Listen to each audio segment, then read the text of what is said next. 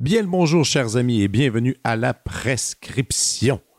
Très heureux de vous avoir à m'écouter aujourd'hui. C'est l'été, on est heureux, les activités euh, ont reprise. Euh, alors oui, ça y est, c'est parti. En mai dernier, je suis allé voir un show pour la toute première fois depuis la pandémie. Euh, dans les dernières années covidiennes, j'ai donné beaucoup de concerts et je suis allé au cinéma quelques fois, mais je n'avais pas encore vu un être vivant exécuter son art devant mes yeux dans une salle fermée. Et comme je l'ai souvent dit, j'ai un grand amour pour le stand-up. C'est une de mes choses préférées. C'est aussi la chose qui me manquait le plus alors que nos activités étaient très restreintes. Et bizarrement, j'étais un peu craintif euh, d'y retourner parce que les salles euh, ou les cabarets, devrais-je dire, sont minuscules, euh, serrés, beaucoup de gens tassés les uns contre les autres. Ainsi, avec, avec mes quatre doses de vaccin et un tout petit peu de courage, décidé d'aller voir l'humoriste David Bocage, qui a été l'un de nos premiers invités à l'émission, alors qu'il faisait un rodage de sa nouvelle heure au bar Le Terminal. Et comme tous les shows de ce genre, il y a une première partie. C'est l'occasion de découvrir quelqu'un de nouveau dans le métier. Et donc, après deux ans et demi à ne pas avoir vu un seul stand-up, je suis assis confortablement dans la salle et une voix off annonce au micro Mesdames et messieurs, veuillez accueillir chaleureusement Charles Pellerin. Diplômé de l'École nationale de l'humour en 2016, Charles Pellerin donne dans le stand-up classique sans artifice, avec des angles originaux et une bonne dose de réflexion. Sa manière unique de voir le bon côté des choses l'empêche toutefois de tomber dans le cynisme. Il a été artiste Zoufès de l'année en 2018, spectacle média de l'année 2019 pour Gratiel, numéro remarqué dans le cadre du festival Juste pour rire 2018 à 2021. Aussi, il fait la première partie de plusieurs artistes comme Jay Dutemps, Catherine Levac et François Bellefeuille. À la télé, on a pu le voir dans The Rose Battle, l'Open Mic 2 et Bonsoir, bonsoir. Charles travaille activement à l'écriture de son prochain spectacle, Les cheveux au vent, dans lequel il revient sur les deux années mouvementées durant lesquelles il a commencé à perdre ses poils résultat de l'alopécie, une maladie sans risque pour la santé, mais qui a pour le moins changé son look. Il présentera une première version du spectacle à ZooFest les 14, 21 et 23 juillet à la balustrade du Monument national. Voici ma discussion avec l'humoriste Charles Pellerin.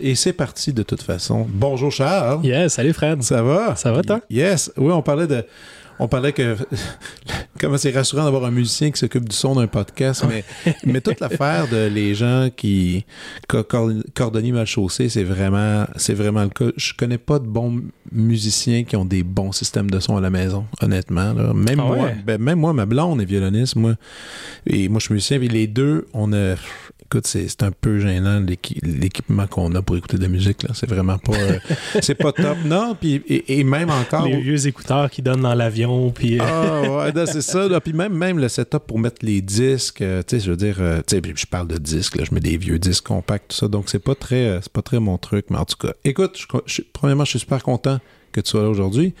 Je vais faire quand même une mise en contexte par rapport à moi par rapport à la première fois que je t'ai vu. Mhm. Euh, invitation de l'ami David Bocage qui est venu ici il y a quelques, plusieurs épisodes.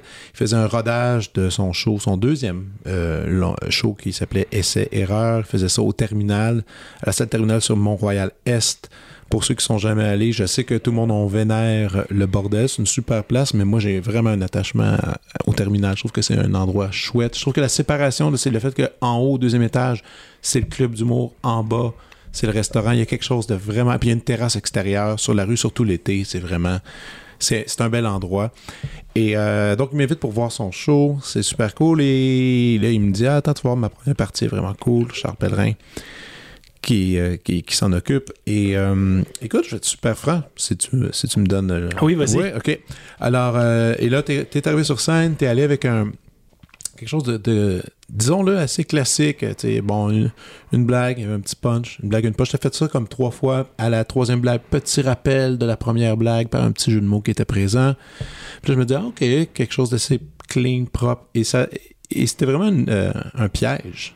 Je me souviens que c'était un piège à ce moment-là parce que là, je me- j'étais avec un ami, je dis, ah, je le regarde, je fais, OK, ça va, ça, ça va, ça va ce genre de première partie-là. Et, euh, et tout à coup, je sais, sais même pas comment tu as réussi à, à transformer le moment. C'est là, tout d'un coup, on est Tes allé lunettes. dans. Ouais, mais après, on est, on est tombé dans, dans l'intimité de ton histoire. Là, tu es allé dans le vrai storytelling de ta personne. C'était plus d'observation, c'était plus. euh, Mhm. et là, on, là, les murs ont commencé à trembler. Là, ça commençait à rire fort. Là, ça commençait. Il y avait une espèce de vague super tripante. Et, j'étais vraiment impressionné. Ça a terminé, puis j'étais wow. J'ai- vécu un super beau moment. Tout de suite, même après le show, j'étais voir David. J'ai dit, écoute, ce char-là, c'était exceptionnel. J'ai tellement trouvé ça fort. Puis j'ai dit, j'ai même dit, j'ai même eu un peu peur parce que j'ai dit souvent les gens, tu sais, les gens, j'ai dit j'ai un peu peur pour toi parce que j'ai dit souvent les gens vont prendre une partie un peu plus, des fois insécure parce que et puis ça c'est c'est maillet les gens qui font ça, pas Mhm. quelqu'un qui est moins prêt à en prendre une partie pour pouvoir chaîner. Mais non, David avait la bonne la bonne idée d'aller chercher un- quelqu'un qui était de bon niveau, du du même niveau que lui en fait, même si vous êtes complètement différents, ça n'a rien à voir le mot que vous faites les deux. Mais je trouvais que ça s'accompagnait bien. Et j'ai et tout de suite, je me suis dit, écoute, je veux, je veux discuter avec ce gars-là. J'ai envie de le connaître un peu plus. Parce qu'après, David m'a raconté un peu tout ton processus de travail que j'ai trouvé complètement fascinant, des, chants que- des shows que tu as fait dans Hochelaga, que je ne pouvais pas assister. J'ai envoyé des, mes espions, mes, mes Ben chers, oui, mes chers amis. ça. Tu m'as fait de la, de la promo. Je t'ai fait de la promo, ils sont allés voir, ils ont adoré. Mais avant d'aller dans, dans tout ça, euh, on va aller à la case départ, mon cher. Qui es-tu? D'où viens-tu? tu, viens, tu viens de quel endroit? Je viens, euh, c'est là où ça se garde, je viens de Laval. Tu viens de Laval? Ouais, je viens de Laval. Est-ce que moi j'ai un poste à l'Orchestre symphonique de Laval? Ah je ouais? travaille à Laval. ça. Ah, bon. J'a- J'adore, j'adore cet endroit. Un initié, moi aussi j'aime Laval. Je trouve Oui. que ça a, ça a la mauvaise presse, mais euh, puis en plus c'est un endroit où, où plein d'humoristes ont, ont commencé. là. C'est vraiment euh, Ben, une fourmilière d'humoristes. Ouais, puis euh, c'est comme c'est un, c'est un monde culturel en soi. Regarde la preuve, une, une- une preuve que Laval en soi est, est- est un univers. euh, ils ont leur orchestre symphonique. C'est bête à dire, un orchestre symphonique euh, qui, qui s'impose dans une ville, ça prouve qu'il y a une espèce d'économie, d'autosuffisance qui se crée. Puis Laval, sérieusement, quand tu habites là, t'as pas vraiment besoin d'aller tant que ça à Montréal. Pour certains jobs, là, tu peux revivre là, puis t'autosuffire, puis c'est c'est bien correct. c'est exactement pour ça que les gens déménagent à Laval. Je pense que c'est pour ne pas aller à Montréal.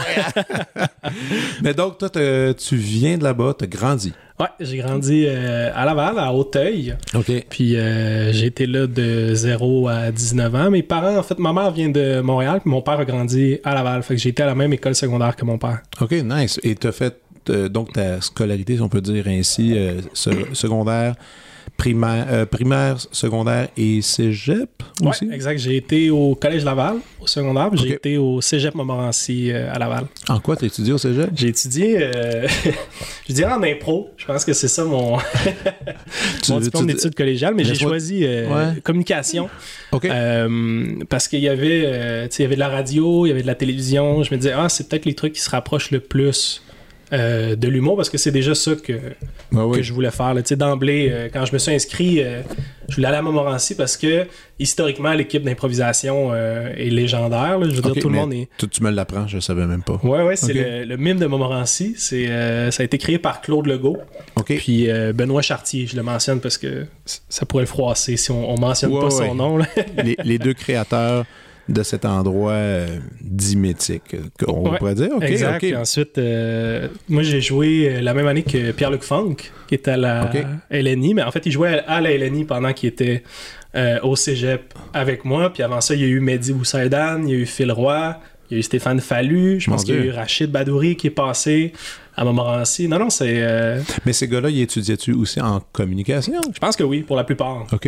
Ouais. Je pense que c'est comme le programme. euh, Mais c'est un Le plus programme facile ouais, pour nous. Un programme intermédiaire, mais dans, dans, dans le sens que vous êtes communicateur, puis je veux dire, c'est pas nécessairement ça que vous apprenez comment faire des jokes ou comment monter un show, mais vous apprenez aussi toute l'espèce de médium puis comment mhm. comment maîtriser ça. Parce que même, écoute, tu me l'apprends, mais il faut dire que je te.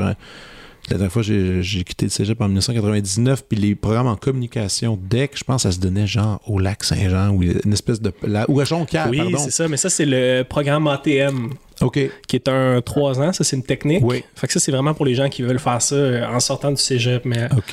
à Montmorency, euh, c'est une autre patente. sais, C'est pas, pas professionnel. là. OK, OK. Donc, c'est pour une espèce de connaissance de base. Un peu comme si tu vas en sciences humaines, tu vas pas devenir sociologue. À la fin, tu vas apprendre un- un- l'état général Ouais, exact. de ce que c'est, puis après, tu choisis pour l'université qu'est-ce Ouais. qui se passe. OK, OK, OK. On faisait un peu de montage, on faisait un peu euh, des émissions de télé qu'on fabriquait euh, nous-mêmes de toutes pièces. euh, Mais- C'est un peu le, le 360 de la communication. Mais en même temps, tu as appris, je présume que tu as pogné un paquet d'outils pour ce que tu fais aujourd'hui aussi à travers Ouais. ça.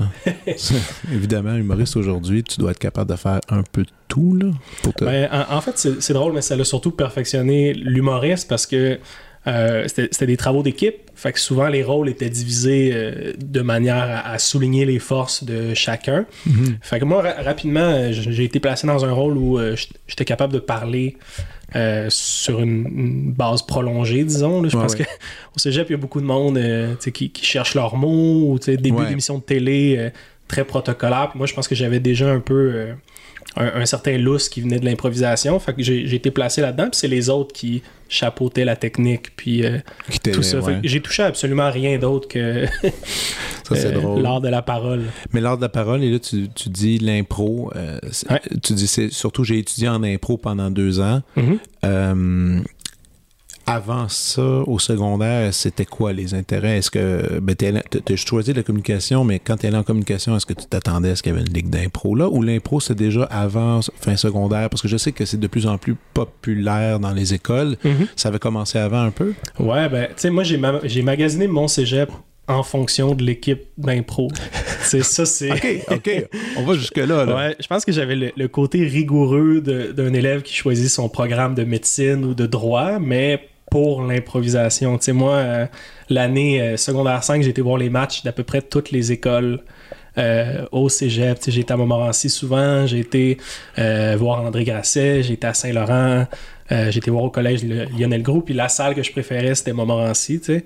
C'est là que je m'identifiais, fait que c'est pour ça que j'ai choisi un programme qui était disponible à Montmorency. Tu sais. Wow. Ouais.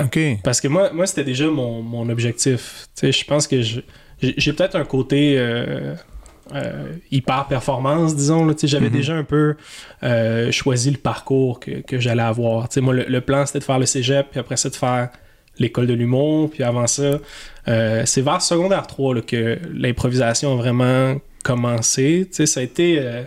Par Un- hasard un peu? ou, Ouais, euh? par hasard, parce que quand tu t'inscrivais au Collège Laval, tu avais trois options. Tu avais musique, tu avais art plastique, puis tu avais art dramatique. Moi, je suis la première année du programme d'art dramatique au Collège Laval, puis je, je l'ai choisi par élimination parce que la musique, euh, j'en avais fait beaucoup au primaire. Puis euh, on avait un professeur très intense. Là. Tu sais, Il nous faisait faire du psalterion, puis euh, on enregistrait des albums, puis c'était Tu un- jouais quoi? Euh, du psalterion, justement. OK, carrément, c'est Ouais, ça. ouais. OK. Ouais. Je pensais que c'était une initiation à un paquet de trucs. OK. Non, non, on jouait du, du psalterion euh, de manière rigoureuse, puis je- c'est ça, je trouvais ça un peu, un peu trop. Mhm. Fait que euh, l'art plastique, c'était pas une option. là. Je pense pas que j'avais les, les- les talents pour. Fait que j'ai choisi euh, art dramatique par, euh, Par défaut. par défaut. Puis j'ai adoré ça, en fait. Je suis quand même de nature réservée. Ouais. Puis on dirait qu'en impro, ça a été, ça a été facile dès le départ. Je trouvais que les, les gens les plus naturels au quotidien ou à l'école avaient de la difficulté à s'abandonner. Ouais. Pe- Peut-être parce qu'il y avait un statut social d'acquis, mais moi on dirait qu'en improvisation, c'est là que c'est là que j'étais capable. tu sais. Wow. J'avais comme pas euh, j'avais pas à être moi. Tu sais, T'es un personnage, t'es tes idées. Ouais. C'était plus facile de me Puis ça va détacher de vite moi. aussi. Ça va vite. Ça va vite. T'as- pas le choix de, de te laisser aller puis de. Ouais, de te laisser aller, t'as pas le temps non plus de t'attacher euh, sentimentalement à ton personnage. tu sais. Ça, Mhm. ça- ça va comme ça. Mais qu'est-ce qu'il en était de. C- cool parce que l'impro, c'était un des volets de l'art dramatique, mais qu'est-ce qu'en était des d'apprendre des textes, de faire des scènes, de jouer de cette façon-là? Est-ce que ça t'allait aussi un peu? Ou... Ouais, euh, assez bien, mais l'accent était pas mis euh, sur la pièce de théâtre. La pièce de théâtre était toujours un peu secondaire dans le cours de- d'art dramatique. C'était un peu drôle à dire, mais Ouais. il y avait une pièce de fin d'année, puis les rôles étaient attribués à un certain moment de l'année. Puis après ça, ben, il y avait quelques répétitions, mais la plupart euh, lisaient leur ligne avant de monter sur scène à la fin d'année. C'était pas, euh. Ah, pas très discipliné. Moi, je viens de Joliette, puis l'école d'art ben, le volet art dramatique de mon école secondaire, c'était tellement sérieux, c'était tellement sévère, puis la, la pièce était le moment de l'année sacrée, là, c'est Ah ouais. carrément, c'est carrément l'opposé. Dans ma tête, j'ai encore cette idée-là que la pièce, c'est le truc, mais, mais c'est cool aussi, en même temps, ça n'a pas donné... euh, sûrement, que, sûrement que cette attitude-là, un peu plus lousse, euh, dans le programme, t'a probablement encouragé à, à continuer là-dedans. Ça avait Mhm. été super sévère, puis que l'impro avait été quelque chose de pas sérieux. Parce que c'était sérieux quelque part dans l'impro assez, assez tôt. Ouais, c'est tôt. En fait, euh, pendant 3 ans, 3-4 ans, j'ai pas. euh, je me suis pas inscrit dans l'équipe d'impro du collège parce que euh, euh, je jouais au hockey. Je suis, OK, t'es un joueur. je suis un joueur de hockey raté, c'est ça. OK, ouais, ouais, ouais, ouais. Mais, fait que mon, mes amis, mon entourage, était beaucoup autour du sport. Puis l'improvisation était un peu perçue comme quelque chose de ringard, disons, ou de. C'était pas pleinement valorisé. À mon école, plus que dans les autres écoles, c'était quand même reconnu, Ouais. mais pas comme, euh, comme le sport. Fait que ça m'a pris plusieurs années avant de m'avouer que ben, j'avais envie d'essayer ça. Ouais. Fait que c'est euh, secondaire 4 où j'ai pris mon, mon courage euh, à deux mains, puis j'ai fait, j'ai fait le camp d'impro. J'ai fait l'équipe d'impro, puis à partir de là, je ratais des matchs de hockey pour mes tournois Oh, nice. d'impro. Puis. euh, Dans tes parents ont dit, hey, euh, on est tanné de payer pour tout ça, les cours c'est de ça. hockey. Faut que tu fasses un choix. En fait, ils ont continué à payer, même pendant l'école de l'humour. euh, T'es-tu sérieux? Ouais, j'allais jouer euh, Il, était, il était smart. hockey. Il, Ouais. était, il était assez smart. Puis qu'est-ce que. Malgré, malgré tout ça. Mais aussi, par- parlons de l'impro un instant, parce que l'impro, c'est quand même instinctivement, c'est associé à l'humour. Ouais. On dirait. C'est comme. tu sais, On, aurait beau dire, on aurait beau dire impro. Je sais qu'il y a eu un moment donné un mouvement, je me rappelle, aux États-Unis, où est-ce qu'il y avait de l'espèce d'impro, même dramatique, où est-ce que les gens essayaient de toutes sortes de styles, mais, au, Mhm. mais au Québec, notre impro, il, c'est quand même humoristique avant tout, non? Oui, parce que c'est basé autour du jeu du hockey. Il y a un élément de compétition, puis Mhm. qu'est-ce qui vend le plus ou qui séduit le plus les, les foules, c'est le rire. c'est le rire. Sauf que euh, quand tu plonges un peu dans, dans le milieu de l'improvisation, tu vas voir des ligues comme euh, la, la Lime au Lion d'Or. Mhm. Mais là, c'est de l'impro un peu plus théâtral. On se permet d'aller dans différentes zones. Il y a de la musique pour Ah, accompagner. Donne-moi donc un petit cours d'impro. Euh, OK. La LIM, c'est quoi ça? Ligue d'improvisation montréalaise. de Montréal. Carrément. Ouais, exact. Ça, c'est la ligue. euh, selon moi, c'est le spectacle le plus intéressant à aller voir en impro euh, à Montréal. À moins qu'il y ait une troupe indépendante ou quoi que ce soit, là, mais je dirais que le, le spectacle régulier, c'est ça. Tu la LNI en parallèle qui est la formule standard qui a fait connaître l'improvisation. Mhm. Puis après, tu as toutes les ligues de bar. De bar. Oui, c'est ça. Il y a des Ouais. ligues de bar qui existent aussi. Fait que la Sprite, la CIA, ça, c'est des ligues euh, justement où les, tu sais, les joueurs ont, ont d'autres travails. Il y en a certains qui sont comédiens, qui écrivent un peu. D'autres amateurs, d'autres. euh, OK. Ouais, exact, qui, qui se rencontrent. Souvent, euh, tu sais, c'est- les joueurs vont, vont boire en fait au banc. Mhm. Euh, Alors que certaines ligues, on fait pas ça. Il faut rester clean, je présume. Ouais, c'est ça, ça dépend du décorum, mais Ouais. généralement, ces ligues-là sont plus axées sur le punch, faire rire. Mhm. Euh, c'est un peu plus dirigé euh, justement vers l'humour. OK. OK. Toi, t'as-tu fait. Toi, t'as fait partie de seulement la ligue secondaire, cégep et c'est tout après? Ou t'as Ouais. con- ah ouais, t'as pas fait, t'as pas fait la LNI, t'as pas fait ces, ces ligues de Non. Montréal? OK. En fait, euh, c'est un peu. c'est difficile de faire les deux quand tu fais de l'humour et de l'impro. Parce que l'humour, tu joues environ 5 soirs semaine, 6 Mhm. soirs semaine. Puis euh, l'impro, ça te prend un soir par semaine de manière régulière. Fait que pour jouer dans une ligue, il faut que tu sois prêt à sacrifier, disons, ton mardi euh, de chaque semaine pendant toute l'année. ouais. Là, ça, quand tu commences en humour, c'est pas. euh, c'est pas réellement possible. Ouais. Fait que. Parce que tu prends les spots qui sont ouverts. Ouais, c'est ça. Point final. Exact. Fait que j'ai fait des ligues d'été un peu, j'ai joué, mais tranquillement, je je me suis détaché de l'improvisation. Je trouvais que j'avais atteint un peu des limites artistiques pour moi. En fait, j'étais Mhm. plus stimulé par l'humour. Je trouvais qu'en en impro, tu sais, le, le jeu est spontané, mais Ouais. quand tu te mets à jouer un peu plus, tu commences à, à reconnaître des patterns, puis Ouais. tu te mets à rejouer des impros que tu as déjà joué, Ouais, ouais. puis euh, c'est un de- univers en soi. C'est ça, tu ouais, ouais. Puis comme tu dis, t'as- au début, je présume, quand tu commences, t'as rien là, dans ton sac, là, t'as pas d'outils, tout ça. Puis là, après un certain temps, tu connais, tu connais un peu les petits twists pour aller faire ta place, puis aller, Exact. comme tu dis, scorer. C'est carrément, Ouais. c'est comme du hockey, là. Vraiment, Ça devient compétitif. Ah, euh, ouais, selon les ligues, tu as un différent euh, statut social un peu. Euh, Il y, a- il y a tout cet univers-là un peu euh, politique de l'improvisation non dit qui peut, euh, qui peut effriter. Mais, mais oui, c'est parce que c'est un tout petit milieu.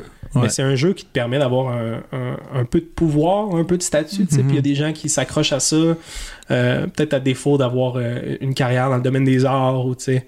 Ouais. Euh, fait que Non, puis je- il y a différentes énergies en impro. OK. Et là, tu termines ton, ton deck en impro et euh, tu et t'app- et t'appliques tout de suite à l'école de l'humour. C'est comme, comme tu disais, ton plan il était dessiné, tu avais Ouais. décidé. J'organisais des soirées d'humour au cégep aussi.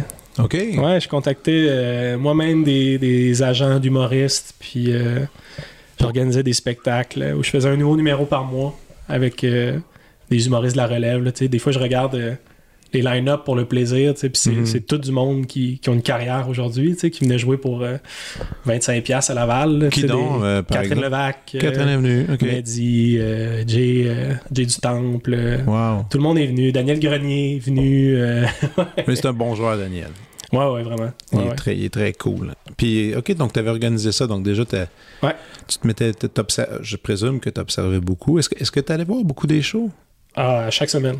À Ah, chaque semaine. Ouais. Donc, tu étais au courant de ce qui se passait, là. Absolument. Moi, euh, à partir de secondaire 3, j'étais euh, au Zoo Fest avec ma passe. J'allais Mhm. voir tous les shows. J'allais voir en route vers mon premier gala. Qui est super rentable en passant cette passe-là. Ceux qui savent pas quoi faire, ça coûte pas cher, puis ça donne accès à tellement de choses, là. Non, mais c'est vrai. tu sais, 40 quand- puis tu peux voir à peu près 40 shows, disons. Non, ça n'a pas de bon sens, tu sais. C'est moins cher qu'aller au cinéma, c'est moins cher que. En tout cas, si vous savez pas quoi faire cet été, une passe de ZooFest, là, puis le tour est joué, vous allez avoir du fun. là. Euh, et donc, tu as commencé déjà, c'est ça, à tout, à tout aller voir, aller voir les styles. Je présume que là, tu essaies de te définir, puis là, tu fais ton audition à, à l'école. Puis à l'école, ça, c'est quoi l'audition? Comment, comment tu comment as auditionné ça cette fois-là? C'est quoi? Tu es avec des personnages? Qu'est-ce que tu as fait? Euh, non, j'étais euh, en stand-up. En fait, euh, secondaire 5, mon premier numéro, j'avais fait un personnage à Mhm. secondaire en spectacle, mais au cégep, j'ai progressé vers le, le stand-up un peu plus en moi-même. sais. Puis euh, j'avais fait un numéro d'observation, là, à peu près comme euh, Typique. le, le début de mon numéro, très typique, Mhm. euh, mais, mais qui allait bien, qui était un numéro abouti, puis somme toute efficace. Ouais. Puis après ça, on était convoqué pour une journée d'audition qui était de l'improvisation pendant 8 heures environ. OK. Fait que pour moi, c'était assez, c'était assez naturel, le processus d'audition. c'est toutes des choses que je faisais déjà. Ben ouais. Puis, euh, that's it. C'est juste ça, l'audition. T'es rentré, that's it. Et là, c'était. C'est combien de temps? C'est deux ans. Ouais, exact. C'est deux ans la, for- la formation dans laquelle vous travaillez, vous montez, cas, en tout cas, vous analysez, vous travaillez des trucs, des numéros, tout ça. Mais, mais à la toute fin, tout ça, c'est pourquoi? Pour préparer un 10? Un 10 minutes? Un cours? 5 minutes. Putain, 5 minutes, c'est ça, c'est tout petit. Toutes euh, les, les deux ans d'école de l'humour sont toujours axés autour de 5 minutes. Fait qu'à chaque fou. semaine, le vendredi, tu présentes 5 minutes. Mais 5 minutes différentes. 5 minutes différents pendant 6 semaines. Puis après ça, tu retravailles le même 5 minutes pour le spectacle de fin de session. OK. Puis euh, tu rejoues le même 5 minutes devant tes collègues. là. OK.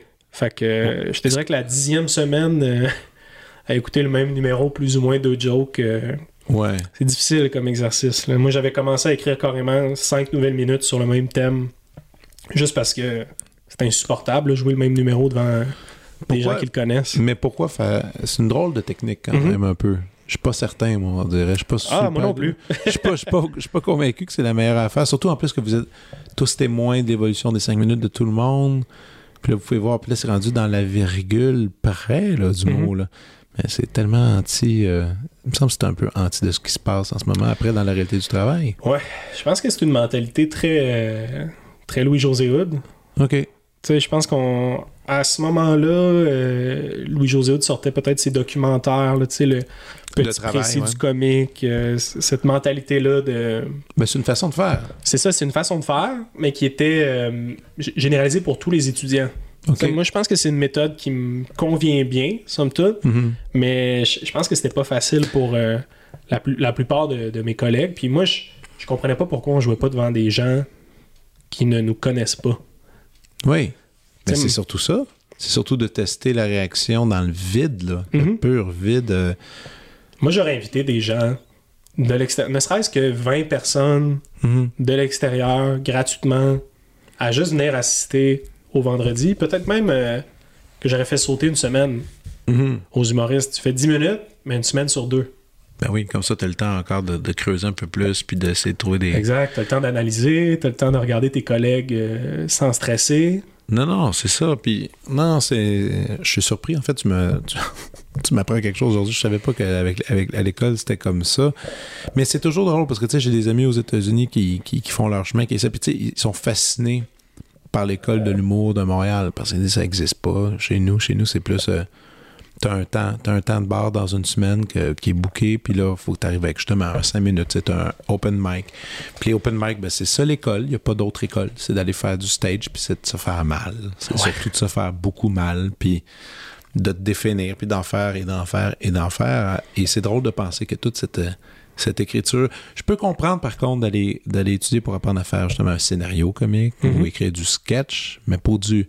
En tout cas, écoute, mais en même temps, tu as fait ton 5 minutes que je te disais tantôt avant qu'on en vienne en Ben ondes, oui, que, j'ai, vu. que j'ai vu, mais j'en ai tellement vu que je sais plus c'est qui est qui, qui fait quoi. Puis c'est, juste l'année après toi que j'ai commencé à faire des critiques. Ben là, je mettais tout dans un carnet. Puis là, j'étais bien organisé. Avant, je n'étais pas organisé. Je le faisais par, euh, par pur plaisir. Donc, euh, j'oubliais un peu ce qui se passait. Puis j'étais. euh, je pense que j'étais oubliable à l'école Ah ouais, tu penses? Ouais, je pense Quand- que j'étais efficace. Quand tu regardes ce vieux 5 minutes-là, Ouais, j'étais efficace, j'étais bon, mais très facile à oublier. OK. C'était pas, il n'y avait pas une marque, il n'y avait pas un. Tu sais, comme, regarde, par exemple, l'année qu'on disait, l'année suivante que je suis allé juger, il y avait Sam Cyr qui était là. Et Sam, il y en a d'autres encore qui, qui, qui font partie qui- de sa cohorte, qui ont, qui ont des carrières, qui parlent. Mais je me souviens que quand Sam a terminé, j'ai fait lui, c'est sûr qu'on le voit. Mhm. C'est sûr qu'on le voit partout, dans quelques années, dans 4-5 ans. Et de fait, 4-5 ans plus tard, il a écrit un livre, il y a son podcast. Il est en- je pense qu'il est en rodage. Ouais, Peut-être que exact. je ne me trompe pas. Parce que Sam a son énergie, Particulière. tu le reconnais, sa voix. Ah oui, mais même le look, même le regard, l'espèce Mhm. de regard qu'il y a sur la foule quand, quand, il, quand il raconte ses trucs. il- Salut, bitches! Son petit. Ah, euh, non, non, il, il ses catchphrases. il y a ses catchphrases, c'est drôle au, au bout, moi je l'adore. Mais lui, il, avait réussi. Puis d'autres, il y en a d'autres dans, dans le que tu voyais, ah, ok, c'est pas encore tout à fait rendu là. Ou peut-être qu'il était, je présume qu'il y a des gens même qui étaient prisonniers de leurs cinq minutes, qui sont pris là Mhm. puis qui pouvaient pas faire autre chose. Tu, Donc- tu travailles tellement le même numéro que t'en viens à oublier pourquoi? Ouais, ouais, tu fais ce, que tu es en train de faire. Ouais, Ah, puis t'es en survie pendant l'école de l'humour. euh, tu sais, ça Mhm. se veut. euh, ça se veut un showcase, là, tu sais. Il y a des critiques pour, pour aller voir des amateurs, là. C'est pas. euh, Des agents aussi, tout ça. Là. des agents, puis là, c'est. Il y a des gens qui se sont fait approcher la journée même du Club Soda, puis là, ça, c'est.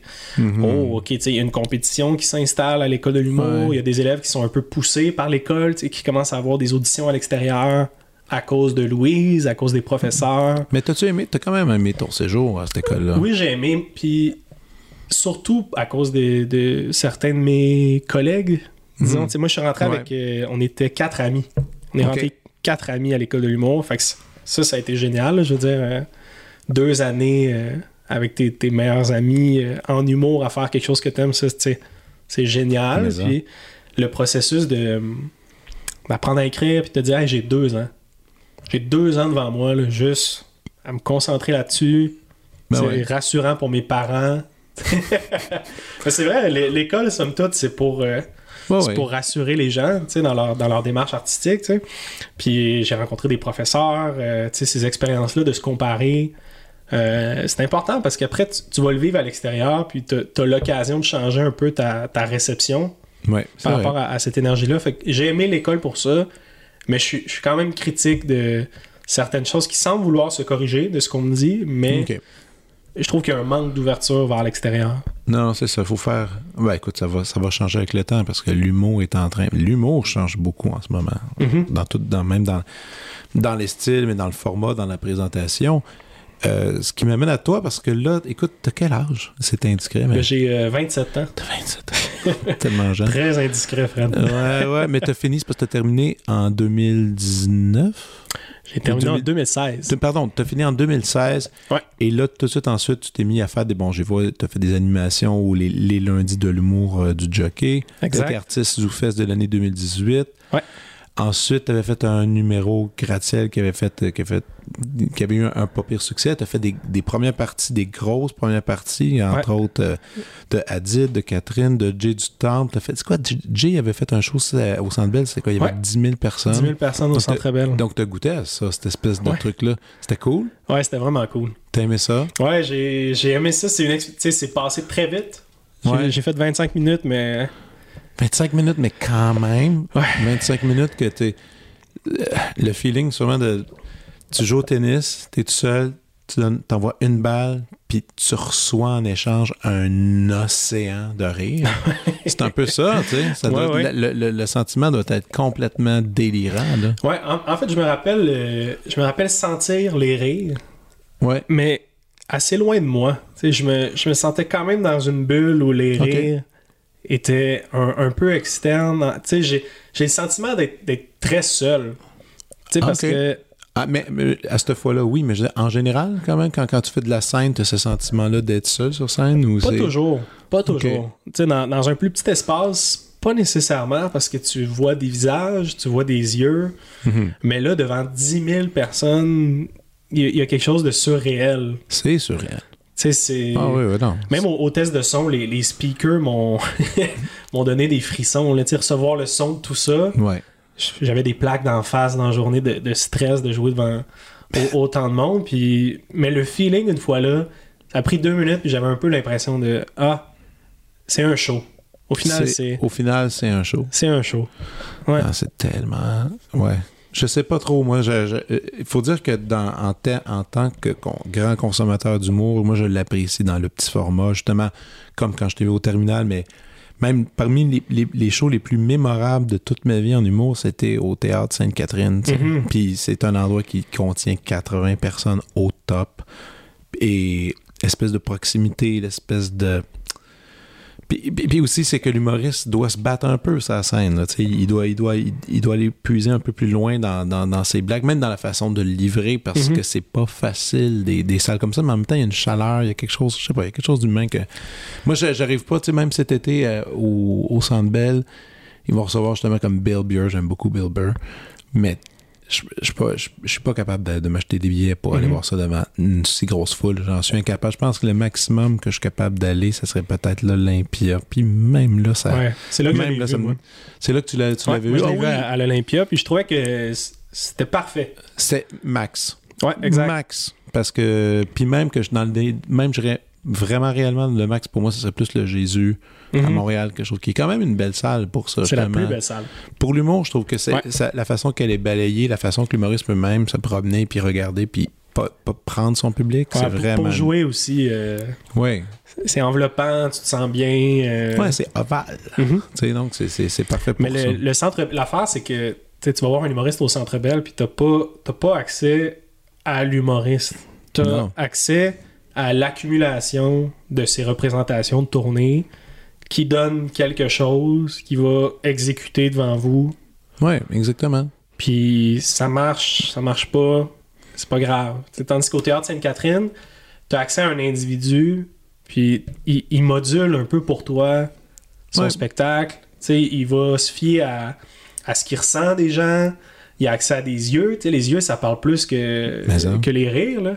En humour, moi, je, je comprends pas. euh, souvent, il y en a qui veulent vraiment la salle dans le noir pour que les gens soient à l'aise de rire. Moi, j'aime l'entre-deux Ouais. tu sais, où j'ai vraiment un pouls de comment les gens se sentent, tu sais, parce que sinon tu fais ça, tu fais ça pour quoi un peu, Ou tu fais ça à l'oreille. C'est ça qui est ouais, bizarre. tu un fais peu. ça à l'oreille, puis je, je comprends l'idée de vouloir être dans sa bulle, puis de d'offrir quelque chose qui est 100% toi, mais je, je sais pas si t'es 100% toi pour vrai. Tu sais, quand, quand tu revois les gens, t'es T'as aussi une réaction émotive de ton côté Ben oui. qui, est- qui est importante selon moi. Là. Non, c'est vrai. C'est vrai, cette espèce de, de truc-là dans le noir complet. Ouais, il y, en a- il y en a- il y en a que ça leur plaise. Il y en a que ça leur plaise, mais, mais toi, es-tu déjà allé en avoir des, justement des espèces de gros shows Sandbell euh, d'humoristes que t'aimais? Euh, non, j'ai pas vu d'humour. J'ai vu de la musique. La musique, ouais. Je me souviens que même la musique m'a dit Ah, ouais, c'est gros, hein. Ah, moi, non, moi, la dernière fois, j'étais allé voir Weezer. Il était pas venu, ça faisait un bout. Puis j'étais allé voir puis j'ai sorti. Puis j'ai fait, non, dernière fois, je fais Mhm. plus ça. Je peux pas faire ça. Non, non, c'est le MTLUS, la limite, selon moi. Puis Ouais, après ça. pour la euh, musique, oui. ouais. Pour la musique, réellement, euh, c'est pas mal là que. Ouais, Ou peut-être dehors. Tu sais, dehors, c'est une autre énergie aussi, mais. Absolument. Tu sais, tu vas à Chicago, puis c'est c'est un autre sentiment parce que aussi le, sort, le son n'est pas restreint. Ça, c'est une autre affaire. C'est que Mhm. le son, il respire, il sort, et puis il s'envole dans les airs, alors que là-bas, ça. Il y a un roule, dans ces grosses salles-là, ça roule, ça surroule même, puis le son empiète les. Des fois, les accords s'empiètent, c'est complètement débile, mais Mm. ça s'empiète à ce point-là. Moi, ça me rend un peu, un peu fou. Anyway, fin de parenthèse. Mais Sur- par contre, j'ai vu. euh, J'ai vu Louis C.K. à, à, À la maison. maison, Oui, mais- symphonique. Mais Maison Saint-Phénix, c'est une bonne salle. C'est Ouais. ça la différence. Puis les angles sont pas pires, puis est en bois. Mhm. Ça fait une différence. Il n'y a pas un écho, il y a pas un écho euh, insupportable. Tu sais, la preuve, tu sais, as vu Louis C.K., mais euh, la- juste avant la pandémie, il y avait Yo-Yo Ma qui était venu. Yo-Yo Ma, il a fait les six suites de, la, de, de Jean-Sébastien Bach pour violoncelle solo. Il était sur scène avec son violoncelle, par cœur. Ils ont rempli la... Sur scène, il était entouré de gens. Il n'y avait plus de billets depuis longtemps, mais il était tout seul avec son violoncelle. Pas de micro, rien. On fait tout entendre. Wow. Donc, c'est la preuve, mais là, c'est sûr, il n'y a pas d'éclat de rire, donc euh, c'est correct. Mais Louis, Louis C.K., il avait besoin de son micro. Mais même avec le micro, je c'est une salle qui est superbe pour le son. On est capable de balancer les choses. Mhm. Puis même pour l'humour, euh, la dernière fois que j'ai vu, vu un humoriste dans cette salle-là, c'était Patton Oswalt. Tu connais Patton? Oui, ben oui, je connais Patton. Patton. Il est très bon. Puis, il a- et c'était parfait. C'était en bois. Ça, ça fonctionnait.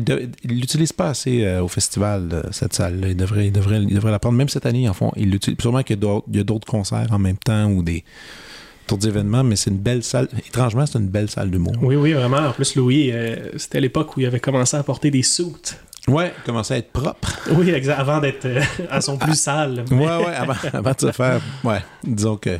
Mais là, il, il a recommencé. Ouais, là. oui, il, ben a, oui. il a recommencé à faire ses shows, là, tranquillement. En Europe, surtout, là, pas, pas, tant, pas tant ici.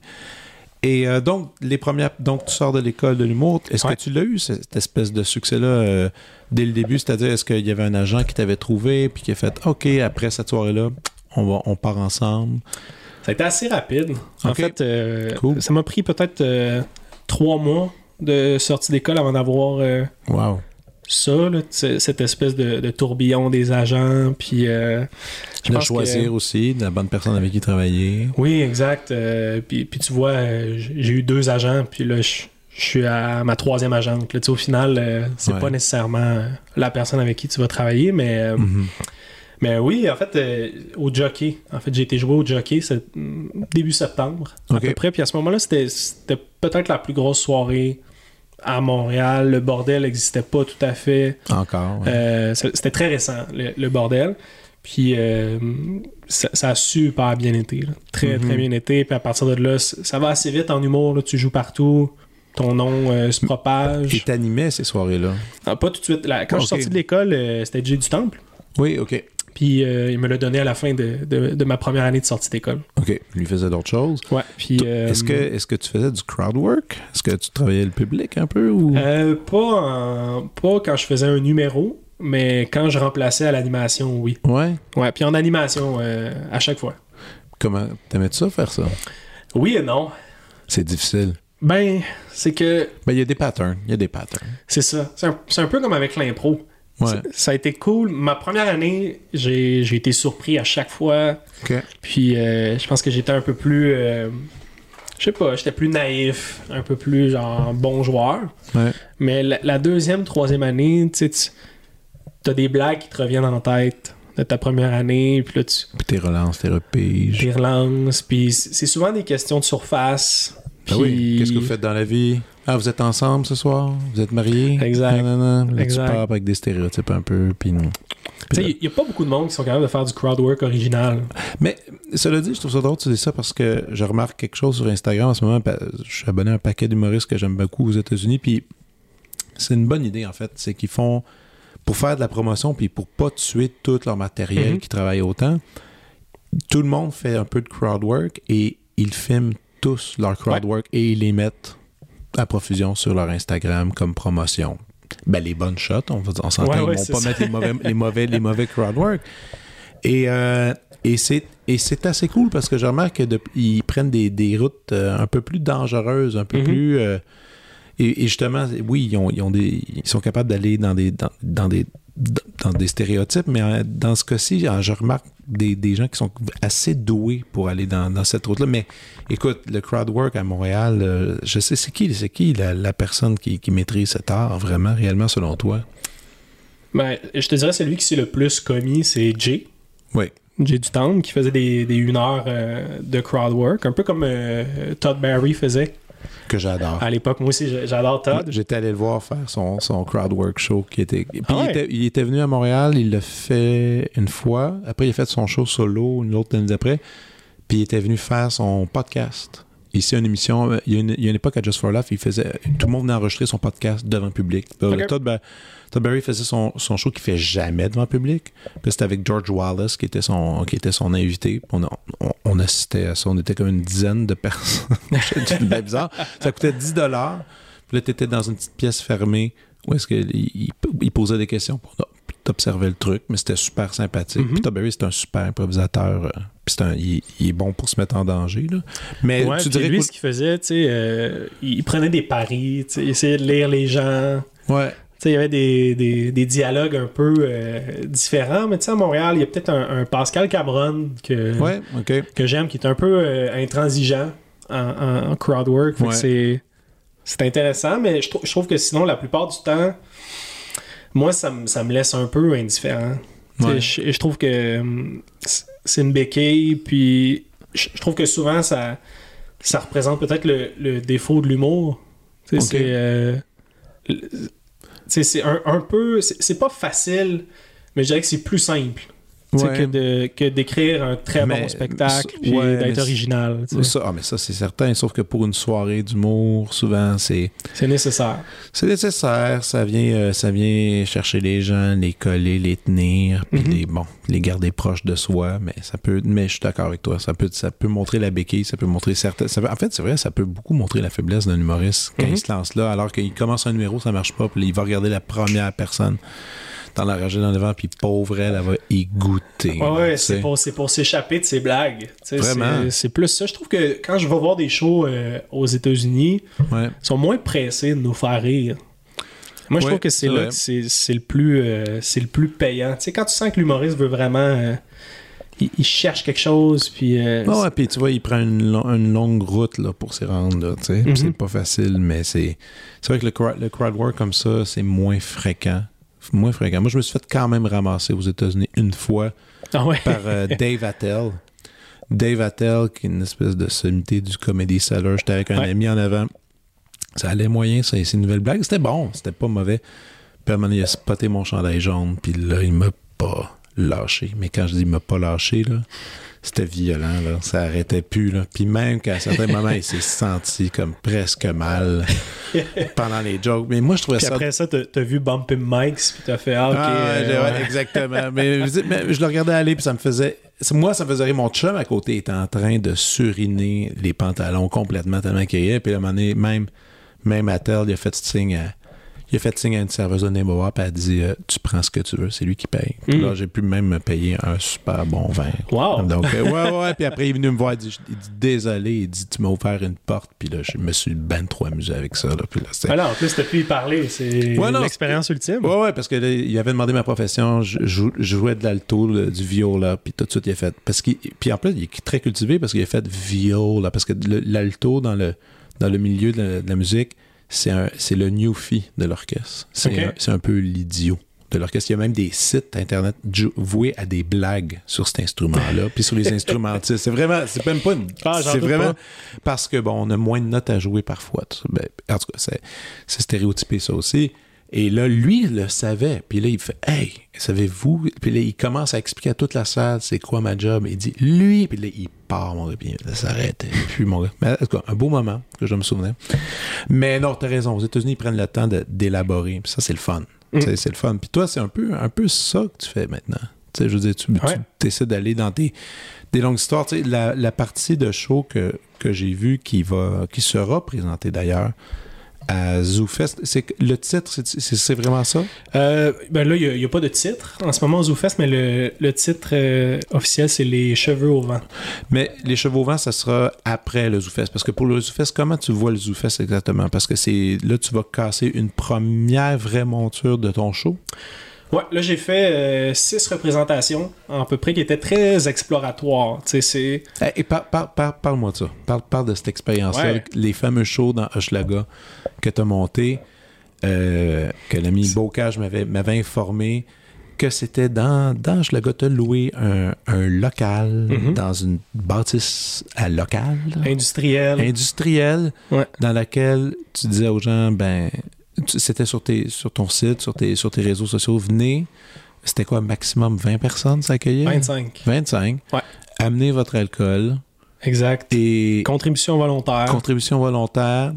Puis là, tu, tu donnais une heure, de, une heure de spectacle, en théorie environ. En du moins. une heure et quart environ. Une heure et quart. Et Ouais. tu avais une première partie quand même, comme justement David est allé faire un tour. Un, un petit 15 minutes. Un petit 15 minutes, quelqu'un veut faire ça. Et, et tu partais. Euh, Est-ce que c'était de. Par où commencer? par où, non, mais par où commencer? Parce que ça m'amène à, Ouais. à penser à ton écriture. Parce que est-ce Mhm. que est-ce que tu écrivais devant eux? Euh, en partie.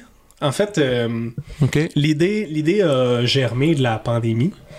En fait, euh, moi, au milieu de la pandémie, j'ai créé un spectacle virtuel Mhm. qui s'appelait euh, Internet Aventure. Exactement. Puis, Qui est encore disponible en passant. oui, vous pouvez le louer On peut le louer sur, sur ton site. sur mon site. Voilà. Puis, euh, c'est quand même un truc très pandémique. Par contre, je sais pas si euh, Mhm. l'expérience est la peu. même. C'est genre cette espèce de show-là que t'as- tu t'es enfermé et tu as fait ton truc à toi. là. Ouais, c'est un peu plus de l'art vivant, Oui. mais virtuel. Tu sais, Bo Burnham, Ouais. c'est vraiment euh, pratiquement comme un film. Ouais, c'est vrai. Lui, c'est un, film. Ouais, c'est ça. Je trouve que ça s'écoute euh, encore. Mais bref, euh, l'idée, on, on vendait des connexions. Fait que tu pouvais, tu avais 25 liens disponibles par représentation. Puis euh, c'était parce que c'était plus simple à gérer sur, euh, sur le Zoom. Puis euh, j'ai pas détesté, en fait, euh, justement, mettre, mettre des visages sur les gens qui, qui assistaient au, spectacle. Puis j'ai vraiment, j'ai commencé avec un thème, j'écrivais sur le futur. Fait que ça a dirigé l'écriture, puis tout était conceptuel, puis ça se passait aussi sur un médium numérique, fait qu'il y avait quelque chose de d'intéressant à explorer, tu sais, de- de- Ah d'avoir une salle sans public réel. Mais Fait comment, euh, l'idée est venue à ça? Est-ce que tu as vu d'autres gens le faire ou tu as, décidé d'y aller? En fait, j'ai un ami qui m'a parlé des consoles qui existaient pour faire du streaming. C'est à partir de là que l'idée est parti. est partie. OK. Ça a juste fait Ah, ok, euh, Essayons. ça peut être vraiment cool, tu sais, je peux mettre du vidéo, euh, je mettais des bruits, tu sais, euh, j'avais un numéro que je faisais qui est pas dans le show, mais c'était, euh, j'avais des, des bruits de chiens Très agressifs, puis euh, trop agressifs, puis le, le numéro c'était moi qui parlais à mon chien qui était très agressif, puis je finissais par prendre mon chien qui est un petit chien frisé tout petit, tu sais, fait que Ah tout cute. là. oui, c'est ça. Fait que j- j'explorais un peu euh, avec la forme, puis en pandémie, euh, tout le monde avait des chiens qui jappaient pendant leur zoom, Ben puis ouais. bref. Fait que, Très sketch. très sketch. euh, tu sais, j'in- j'intégrais des trucs, j'avais des images aussi pour Mhm. appuyer mes blagues. Fait que j'ai fait ça. Puis euh, en sortant de la pandémie, on dirait que ça me dérangeait plus de jouer devant moins de monde. OK. Puis euh, en parallèle, je suis tombé euh, sur Maria Bamford, Ah oui, que j'adore. que j'adore. C'est moi, je pense que c'est ma préférée. Puis T'es je- sérieux? ben, je, je dirais dans mes quatre. OK. Dans mes quatre. C'est la préférée à ma sœur. Ah ouais? Qui écoute probablement. On est allé la voir. On l'avait vue à Just for, for Love. Elle, elle, si t'es. Écoute, c'est. Moi, je, je la, je la considère comme la musique contemporaine de, de l'humour. Parce Mhm. que si t'es pas prêt à ça, c'est quand même une expérience. Ouais. C'est quelque chose de spécial. complète- complètement unique, là. Mhm. Signature. euh, euh, limite un peu épeurante, mais c'est vraiment. Oui, oui, elle- est formidable. Elle est formidable. Puis euh, justement, tu sais, c'est, j'étais pas, euh, j'étais pas fan de Maria avant, avant tout récemment. OK. Je pense que ça, ça m'a pris un moment à, à digérer euh, Le style. sa névrose, puis les voix, Ah oui. puis euh, Ah, puis les voix, ouais, ouais. c'est- particulier, puis elle a un spécial devant ses parents, Ouais. puis euh, devant certains de ses amis, puis ça bouge comme ça, puis on dirait que, euh, tu sais, je- il y a eu une partie d'humilité qui est venue avec la pandémie, tu sais, le, le- le clash entre jouer au Centre Bell puis jouer sur Zoom devant 20 personnes ça est, assez, est assez violent. J'avais une blague dans mon show qui disait que je dois être le seul qui a fait le Centre Bell et son CV pour devenir agriculteur. je pense que Ah ouais. c'était ça qui, qui était l'image. Puis euh, on dirait que j'ai fait Ah, c'est-tu quoi euh, C'est ça qui est le plus important. En, en humour, euh, il y a quand même une mentalité de vente de billets, puis Ouais. tu deviens populaire, puis ça devient rapidement ton objectif, puis tu penses plus en, en termes de c'est quoi le prochain move? Pour ma Mhm. carrière. Tu sais, puis t'en oublies ton, ton art, ton craft, tu sais, tu, tu te mets à, à- un peu à te perdre, puis à pas savoir euh, ce que, ce que tu as envie de faire. Puis je, je trouvais que ça, c'était parfait. Tu sais, jouer devant peu de monde, Ah ouais. tu sais, vraiment d'être confronté à moi-même. Tu sais, je parlais jamais de moi dans, dans mes autres spectacles. Tu sais, j'étais quand même très... euh, j'étais dans le, dans le commentaire, j'étais plus engagé. Puis euh, c'était mon objectif pour ce show-là. Fait que je me suis dit, je vais partir avec très petit. J'aurais pas à faire trop de promotion. Moi, je, je sais pas, je trouve que la promotion, ça, ça dilue mon plaisir de, de- de création. Ah ouais. Tu sais, je, je trouve que c'est du temps perdu. C'est, c'est du temps à crier au, au lieu d'être du temps à, à- à écrire en silence puis à, à penser à ce que tu veux proposer. Ouais, ouais. Puis en Aux plus, gens. en plus, si tu mises sur faire quelque chose de qualité, les gens vont en parler par soi-même aussi. Mhm. là. Exact. C'est, mon pari qui est pas nécessairement le, le bon. On verra dans quelques, années. c'est ça. Je te, je te dirais que le, le plus rapide, c'est juste de, de faire des TikTok à tous les jours. Puis après ça, euh, tu fais ce que tu veux. Mais bref, Ouais. c'est pas pour moi. Puis euh, fait est venue l'idée du local, mon endroit où euh, je pouvais répéter, je pouvais jouer mon show à l'endroit où j'allais le jouer. Ouais. Puis euh, je me suis dit, écoute, il n'y a, pas de- y a pas de question de prix. là. Tu sais, c'est chez nous. C'est pas, euh, Ben pas non. un problème. Fait que euh, je me suis mis à inviter les gens. Puis c'était des, c'était des idées, j'avais des thèmes. Tu sais, il m'est arrivé ce qui m'est arrivé euh, avec l'alopécie, la pelade, là, tu sais, du Ouais, jour au lendemain. On va en euh, parler d'ailleurs un peu plus en détail de ça. Ouais, c'est ça, mais tu sais, pour mettre en contexte, j'ai- j'ai perdu tous mes poils euh, Ben oui. de- depuis euh, l'été dernier. Fait que est est arrivé ce thème-là, puis j'avais envie d'explorer sur scène avec les gens, tu sais, puis je voulais faire beaucoup de représentations. Je voulais pas jouer une fois par mois puis oublier le spectacle. Tu sais, Ouais. je voulais baigner dans le spectacle, puis y penser, puis que Puis rester dedans. rester dedans, demain je le joue, ok, demain, demain je le répète, parce qu'après demain je le joue, puis de, de tomber dans, dans, Est-ce que, dans cette zone-là. est-ce que tu l'as beaucoup modulé? Là, tu sais, justement, tu faisais bon à soir. Ce bout-là, je le mets au début. Après, lui, je le mets à la fin. T'as- t'as- tu fais Ouais. toutes les combinaisons possibles euh, devant Je je te dirais que la première moitié était assez euh, similaire, mais la deuxième moitié, j'essayais des, Plein de trucs. des 15 minutes euh, complètement différents. Puis, euh, tu sais, ça, j'ai appris ça un peu au jockey. là. ça me prenait un nouveau numéro par euh, semaine. Fait que je suis quand même à l'aise avec quelques lignes. Ouais. Puis je, je sais comment me rendre. Mais quand je disais que tu écrivais sur scène, est-ce que ça t'arrivait. Quand je voulais dire ça, c'est que tu, tu tiens une idée. Tu avais Mhm. une idée, mettons, euh, je sais pas, tu te lèves le matin avant le show, puis tu sais, comme, ah, je vais parler de ce, ce- ce petit truc-là, tu as quelque chose de préparé un peu, mais pas de temps. Puis des fois, est-ce que ça arrivait, tu te disais, bah, je vais y aller, puis je vais passe. Ok, Ouais. tu le faisais, là, c'est ça. C'était vraiment ça l'objectif parce que ça. quand tu écris sur du papier, tu, tu te regardes. Ouais. Puis quand tu te regardes, rapidement, tu essaies de te moduler, tu Ouais. essaies de, de te créer une image de toi-même ou tu sais, t- une, une personnalité qui n'est pas nécessairement la tienne. Tandis que quand tu le vis devant les gens, tu es, un peu confronté à, à ta sincérité. tu sais. Fait que très vite, tu comprends ce que tu veux dire. Mais tu as tout filmé. J'ai tout enregistré. C'est ça, t'as enregistré, pas Ouais. filmé. Audio. Ah, OK. Ouais. Ah, je suis surpris. OK. Tu voulais pas voir, non, tu voulais pas trop te regarder sur scène, voir comment ça. Pas tout de suite. OK. Pas tout de suite. Je, vais le faire aux ZooFest, Ouais, OK. mais euh, Parce que ta structure est, est assez bien faite pour le ZooFest. Là. Tu, sais, tu, sais, tu sais où est-ce que tu t'en vas. Là. ouais, le ZooFest, il y a une structure. En fait, euh, de- depuis ma dernière représentation, c'est-à-dire vers le, le 10 juin, puis Ouais. on est le 29, 28. Ouais. Puis euh, j'ai fait que ça, travailler ma structure. C'est vraiment le, le- le nerf de la guerre en ce moment. Puis euh, j'essaie de. J'essaie d'avoir une structure un peu comme un film. Fait que j'essaie vraiment que ce soit une histoire avec un, un début, une fin, Mhm. où... euh, Quelques éléments perturbateurs. Oui, quelques éléments perturbateurs. puis euh, qu'il y ait une, euh, un, un apprentissage chez moi, du début à la fin, il y a un sous-thème. euh, J'essaie que ch- chaque bloc euh, parle de la même chose indirectement. Mhm. Fait que, Tu fais des actes. oui, c'est ça, je fais des actes carrément. Puis Ouais. fait que c'est ça que j'ai fait avec mon, mon matériel ces derniers temps, vraiment une structure narrative. Puis ça va être ça, va être ça aux ZooFest. Fait que ça va être le- les premiers tests narratifs. Mhm. Puis après, je pars tout l'été, euh, je fais des rodages euh, dehors, Oui, Québec. Ça recommence. Est-ce que ça va s'appeler encore Chaise pliante Tour Le 2, Chaise? Pliante Tour. Euh, ben pour ma tournée personnelle, ça va être le off Chaise Pliante Tour. Ok, que, ok, ok, ok, c'est bon ça. fait que ça, tu vois, je pense que on, je vais peaufiner la structure, puis je vais être dans, dans peut-être euh, ajouter des blagues ou tu sais. Euh, Là, comment tu organises ça? Tu, tu bookes ça toi-même dans des différents endroits? Tu Ouais. vas partir au Québec? ouais, exact. J'ai pas de j'ai pas de producteur. En ce moment, j'ai juste euh, une agente. Fait que pour le moment, euh, j'ai tout fait ça. moi. C'est ma blonde qui a booké euh, au final. OK.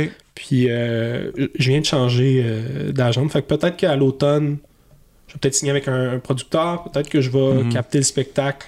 Je, je sais pas trop où ça se dirige. Moi, idéalement, je pourrais faire une tournée avec ce spectacle-là. là. Ben je trouve oui. qu'il commence à prendre forme. Puis euh, je pense que c'est euh, mon, mon œuvre la, la plus aboutie jusqu'à présent. Fait que Puis œuvre personnelle, parce que là, on, on- revenons au titre, Les cheveux au vent, tu l'as mentionné tantôt, c'est euh, c'est le résultat justement de l'alopécie, cette maladie que tu as eue il y a un an maintenant? ouais, ça a commencé au mois de juillet dernier. Mois de juillet dernier. Un an a passé. Et, et ça. Euh, écoute, comment. co- comment Par où commencer? Par où commencer? C'est un peu, c'est un peu intense. Euh, Ça Mhm. s'est passé en juillet dernier. Ça a commencé, tu as commencé à perdre un peu tes poils. Là, tu étais un peu surpris, je présume. Ouais. Carrément. Puis là, tu allé voir un médecin. Et c'est là que tu as eu la- le diagnostic ou ça a pris plus de temps que ça? Euh, mais ça a commencé avec la barbe puis La barbe? la moustache. Fait que c'était vraiment euh, Oui, parce que j'ai vu des photos de toi à l'époque euh, de tes poils, si on peut dire ainsi. barbu. Puis t'étais assez barbu, c'est ça? Ouais, j'ai- j'étais très poilu là. Ah ouais, euh, ouais, ouais. Puis euh, ouais, ça a commencé là. Fait qu'au début, j'ai pas euh, j'ai pas trop réagi. Tu sais, je me suis acheté des des genres de crème. euh, tu sais, j'avais un Ouais. produit, euh, j'avais un, un genre de rouleau, tu sais, qui fait des, des micro trous dans ta peau. Puis euh, Ah, oui, oui, oui. j'essaie de stimuler la repousse de barbe. bref. Pour quelle raison? Ben, tu sais, dans le sens que tu, on tu savais pas trop exactement où est-ce que ça se Non, dirigeait. c'est tout ça. Puis ouais. euh, là, c'était la moustache. Puis après ça, ça a été les sourcils. Puis là, les sourcils, c'est c'est mon premier indicateur de. Oh. Il, s- Ouais. il se passe quelque chose. Puis j'avais euh, j'avais un indice parce que j'en ai fait plus jeune. Hein? Ouais, j'ai j'ai fait de la pelade quand j'étais plus jeune. euh, Ah. J'avais perdu un, un rond derrière la tête. OK. Fait Carrément, que, mais cœur poussé. qui a repoussé. Fait qu'à ce moment-là, j'étais un peu dans. Ça risque de revenir? Est-ce que c'est ça? Je pense que oui, mais on le sait pas, tu sais. Euh. Fait que là, euh, je, je trouve, j'étais pas capable de rejoindre ma médecin. Fait que j'ai trouvé une dermatologue au privé à qui j'envoyais des photos de. De, ta- de- de la situation. de la situation, des, des photos d'endroits pas de poils. C'était vraiment ça. Puis euh, elle, elle m'a fait un suivi. J'ai vu ma médecin. Finalement, euh, ça a été ça. Ça a été de la pelade. Puis quelques temps après le diagnostic, puis les quelques crèmes, j'ai commencé à perdre mes cheveux. Beaucoup, beaucoup, perdre mes cheveux. Puis après ça, euh, tout le reste du corps a suivi. Tout le reste du corps suivi. Ouais, janvier, euh, janvier, j'avais plus rien. Wow. Ouais. Et, En six mois. euh, ben là, c'est indiscret, mais si tu veux pas en parler, c'est Non, non, correct aussi, vas-y. Mais, euh, euh, j'ai pas de. mais écoute, je sais, je sais que t'es pas gêné d'en parler parce que c'est... Puis ça fait partie dans ton show et c'est incroyable comment tu manies le sujet. C'est tellement drôle. C'est tellement drôle. Mais ça a dû être assez choquant, tout ça, non? Mhm. Assez... euh, Quand t'en es rendu aujourd'hui dans l'acceptation de ça? Euh, Je suis à l'étape où euh, je suis content que ce soit arrivé. OK. Cool. Je- J'en suis là. Euh, je veux pas te révéler de punch là, si tu viens aux ZooFest. là, ouais, mais, non, euh, non, mais oui, j'ai- déjà mes billets, donc... c'est la, la deuxième partie Deuxième du spectacle. La raison pour laquelle je suis, je suis content que ce soit arrivé. OK. Euh, J'ai encore de la difficulté euh, à gérer la réaction des gens. OK. Fait que ça, tu sais, mettons, euh, ma grand-mère, mettons, c'était sa fête en fin de semaine, puis euh, j'étais arrivé avec un chapeau, j'avais un petit chapeau, tu sais. Mhm. Puis elle est venue me voir, puis comme, tu sais, Charles, tu peux enlever ton chapeau, tu sais, on, Ah ouais, non, on je comprends. pareil. Ah, ouais, ouais, ouais, je comprends. Puis tu fais, ça vient d'une belle place, mais ce que tu me dis un peu, c'est que, ah, je suis comme, euh, je- sais pas, t'as un peu le sentiment, Ouais, mais c'est une manière mais- de dire mais- je t'aime qui te fait sentir très laid. Ouais, je comprends, je comprends totalement. Mais comme tu dis, ça vient d'une belle place. Ouais. C'est maladroit. Mais c'est essayer de leur faire dire on t'accepte euh, malgré. Mais c'est pas malgré. Le pire, c'est que c'est ta grand-mère, c'est ça? Ben, Oui, c'est ça. elle fait ce qu'elle peut, là. Exact, Elle exact. fait vraiment ce qu'elle peut pour, ouais, ouais. pour se gérer elle-même avec, avec, avec, Puis, ça. puis elle-même, elle a des petits cheveux minces, fait qu'elle met une petite perruque des fois. Puis tu sais, Ben je pense ouais. que c'est sensible, mais tu vois, il y, a- il y a des réactions comme ça. euh. Quand on me dit que je suis courageux, Ouais. des fois. Ah, courageux. Euh, Il y a des gens qui m'envoient. euh, Il y a des études qui sont quand même avancées sur l'alopécie de traitement euh, qui pourraient régler le, le problème. OK. Puis euh, il y a des gens qui m'envoient ça en me disant euh, de, Tu- de tu garder pourrais espoir. guérir. Oui, tu pourrais guérir. Puis il y a comme quelque chose où moi, euh, je veux même plus penser à guérir. Tu sais, tu comprends ce que je veux dire? Ah, c'est comme. ailleurs. Je suis ailleurs. Là. Moi, c'est, C'est ça. c'est ma face, c'est ma tête, c'est mon corps. Puis, tu sais, de me dire ça, je sais pas, c'est comme. C'est comme si justement tu faisais en sorte que ça restait un problème. Puis pour moi, Ça n'en est pas un. c'est juste ce que je suis, tu sais. Ah ouais. Ça, c'est drôle, hein. C'est ça, les gens, les gens vont s'imaginer ton problème d'une. Ben, je dis, gars, c'est même pas ton problème. C'est ta situation. Ouais, c'est ça. puis qu'ils vont transformer ça en problème. Puis qu'ils vont dire, ben, on- ça peut aller mieux comme ça. Mais tu sais, ça dépend de chacun. Moi, je connais une fille qui, euh, qui a l'alopécie. C'est une comédienne, chanteuse, connue dans le milieu, mais elle, elle s'est fait du fun avec ça. Elle a décidé, tu sais, elle a une collection de perruques hallucinante. Elle se donne des looks, cheveux longs des fois, le lendemain, non, des fois rien. Après, cheveux courts, puis tu sais, elle fait... puis elle fait du théâtre de jeunesse aussi. de bord. Elle, elle, elle est vouée à toujours se costumer, puis mettre bon. Puis elle a, elle, elle a, a décidé de, de y aller autrement. C'est cool aussi, tu sais, je veux dire, et après, c'est chacun, chacun, en fait, c'est ça l'affaire, c'est que les gens ont de la misère à comprendre, c'est que c'est ta situation, puis tu fais ce que tu veux avec celle-là, Mhm. tu sais. Moi, je t'avoue que la seule chose qui m'a surpris dans, dans ton alopécie, c'était la rapidité à laquelle tu t'es tourné vers elle pour t'inspirer à écrire un show. Ouais. J'ai comme fait, wow, est-ce que c'était le, le- le psychologue en moi? Est-ce que est-ce que c'était ta thérapie? Ouais, ouais, c'était ben une oui. thérapie pour passer à travers puis de faire. Euh, Tu sais, parce que sur scène, il y a des moments où est-ce que tu vas aller ridiculiser toute cette, cette situation-là, quand même assez fort. Puis Mhm. c'est malade parce que je. Tu peux pas. T'es obligé de rire parce que tu l'amènes tellement loin dans le concept du show. Puis je me souviens qu'à un moment donné, je riais, puis je me disais, mon Dieu, il est allé là. Puis là, je regardais autour de moi, puis ça devenait une fête. Tu sais, ça, Ouais. ça devenait une fête parce qu'on était comme, OK, le gars qui est devant nous rit lui-même, mais en même temps, il, il, il se rend pas non plus au ridicule. Il, il rend au ridicule la situation, puis ça devenait le fun. Exact. Puis c'est un superbe moment. Écoute, c'est quand même la- une des raisons pourquoi je t'invite aujourd'hui, parce que c'est j'ai c'est c'est un des c'était mon premier show d'humour depuis des années que je peux aller voir live, puis ça a commencé avec toi, puis j'ai comme fait j'étais j'étais euh, impressionné de comment tu as réussi à mener ça, puis je savais pas cette information-là. Mhm. De ça faisait combien de temps? Puis c'est quand je l'ai appris, j'ai fait Wow, OK, il a pas, il a pas niaisé avec, Ouais. avec, avec la, la maladie. Il a décidé de, le- de la prendre euh, avec ses deux mains puis de la manier. C'est aussi. euh, ben, ben, premièrement, merci en fait, euh, pour, pour les beaux mots. Puis deuxièmement, Ouais. euh, je- tu sais, ça vient d'une nécessité aussi. tu sais, Ouais. Moi, c'est c'est mon métier, monter devant les gens. Fait que, en, en plein milieu du processus, j'avais pas le choix de- De la- de- ben, d'expliquer. ben oui, c'est ça. Tu sais, j'avais pas le choix de, de l'attaquer frontalement. Fait que, après ça, euh, tu sais, le, le show s'est écrit euh, par lui-même. Tu sais, La, la suite logique euh, Ouais. est, est venue. Puis, tu sais, moi, comme je te disais, je suis quand même quelqu'un d'assez, d'assez privé. Tu sais, puis je me, je me dévoile pas beaucoup. Puis je pense que c'est ça la, la, la beauté de mon, mon alopécie, c'est que ça m'a forcé à, à me confier puis être un peu plus vulnérable. Puis, tu sais, on. C'est ça que ça a fait, ma condition. Ça a fait, hey, écoute, parle-nous, puis dis-nous ce qu'il y a, parce que Ben, en on le voit, tu sais. Ben, en, termes- en, en tant qu'humoriste, comme tu disais tantôt, ah, d'habitude, je faisais quelque chose de plus qui était sur l'observation, tout ça. Là, écoute, c'est personnel, là. Tu Mhm. peux pas être plus personnel qu'en ce moment. Non, Comme, exact. comme show, impossible. Et probablement que si cette situation-là n'était pas arrivée, tu- peut-être t'aurais pas plongé dans, au cœur de ta propre personne pour parler autant. Jamais, jamais. Puis, tu sais, euh, j'avais des blagues. euh, je parlais du défi tête rasée, en fait, dans mon spectacle gratte-ciel. ok? J'ai le don de choisir les thèmes les plus euh, Joyeux. rassembleurs. Ah ouais. Puis il y a une partie de moi qui était un peu critique du défi tête rasée. Tu sais, les, les blagues, c'était beaucoup être chauve. je le prendrais personnel, tu sais, que ce soit un défi. Puis, tu sais, ce que je remettais en question, c'était beaucoup que les, les gens qui ont le cancer, ils, ils perdent leurs cheveux. Mhm. Puis ça devrait être le dernier de, leur- de leurs soucis. Puis c'est quand même quelque chose qui les rend émotifs.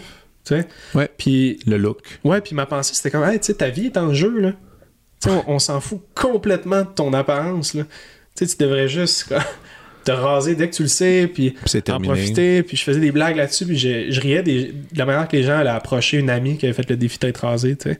Parce que c'était une fille, puis là, tout le monde parlait de la forme de sa tête, tu sais, alors que Qu'on a voir son crâne. oui, c'est ça. Puis ah, on voit plus tes oreilles, puis c'est un peu plus décollé, mais gars, écoute, c'est humain, puis tu sais, des affaires de même, là.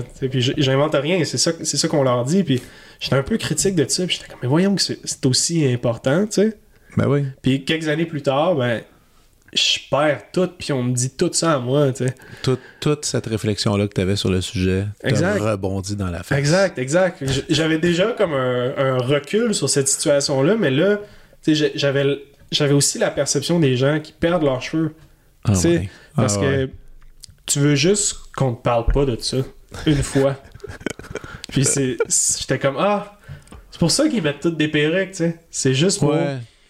Pas avoir le cancer une journée. Fait qu'on on, on dirait que ça m'a ça m'a vraiment aidé à, à construire le spectacle puis cette idée-là d'être d'être plus honnête avec moi euh, ensemble, ça, ça a Ben oui. ce que je présente. Tu parlais de perruque, tu t'as-tu déjà ben, pensé à ça? Je pense pas en ce moment, du moins, là, mais t'as-tu déjà pensé des fois de justement prendre une vacance, comme tu dis, de, de, de ces questions-là? Euh, non, j'aurais pas été. euh, Mais je parle même aujourd'hui, là, des fois ça t'arrive-tu, tu dis Ah là, je m'en vais faire tel truc, ça me tente pas Mm. de me faire achaler. Ou tu fais Non, tant pis. Ben, tu sais, des fois, euh, tu sais, euh, j'ai ma tuque, puis euh, mes lunettes, puis c'est comme, Puis je ça marche fait- vite. Puis ça fait la job. Ouais, c'est ça, puis tu sais, y a personne qui fait, ah, pourquoi euh, il y a ça, ça, tu tout le monde a des couvre-chefs, tout le monde a des lunettes, tu sais, c'est pas... Ah oui. Fait que euh, je, le fais, mais la, la perruque, euh, non, je l'utilise euh, dans mon spectacle, mais pas pour, euh, Pas pour. euh, pas pour me cacher réellement. Non, c'est ça.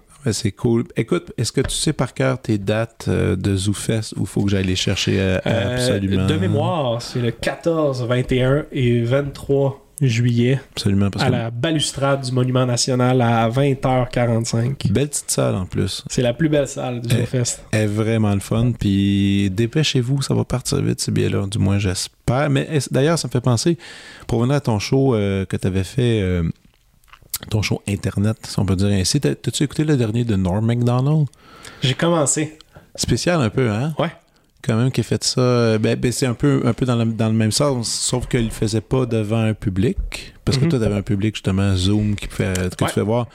Lui, c'était comme dans le vide. C'était un drôle d'exercice. Mais j'ai quand même Par lui-même, devant son laptop. euh, pas de décor. Rien. Très Norm MacDonald. là, Ah ouais, euh, ça peut pas être plus, euh, plus lui que ça, là. En tout cas, très bizarre. Je l'ai commencé, mais j'étais euh, j'étais un peu émotif. En fait, ça m'a. au début, j'avais, je pense que j'avais de la peine. Ouais. je pense que ça m'a peut-être trop ramené à, à moi-même, mais Ouais. de, de voir un humoriste en, en fin de vie devant personne, Et qui avait dit à personne qui était malade. Exact, tu fais ah, euh, ouais, on est tout seul jusqu'à la fin. Tu sais, on dirait que c'était ça que j'avais au début du spectacle qui fait que Ouais. je l'écouterai dans deux ans. Exactement. non, non, c'est ça. Exactement. OK. Mais écoute, cher ami, c'est l'heure de la prescription.